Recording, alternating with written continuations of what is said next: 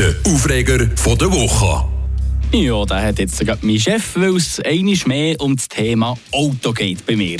Aber ich kann einfach nicht anders. Ich muss jetzt das einfach mal mit euch zusammen besprechen. Es geht um Autos mit speziell viel Röstli unter der Motorhaube. Weil ich meine, geht es nur mir so? Oder ist euch das auch schon mal aufgefallen? Irgendwie braucht mittlerweile jeder Zweite, der ein neues Auto kauft, mindestens ein R oder ein GTI hinter auf dem Auto.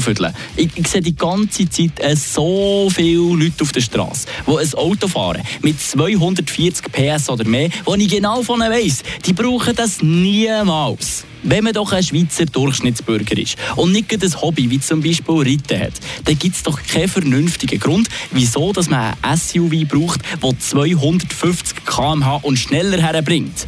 Die meisten von diesen fahrenden Schiffen haben ja nicht einmal eine Anhängerkupplung montiert.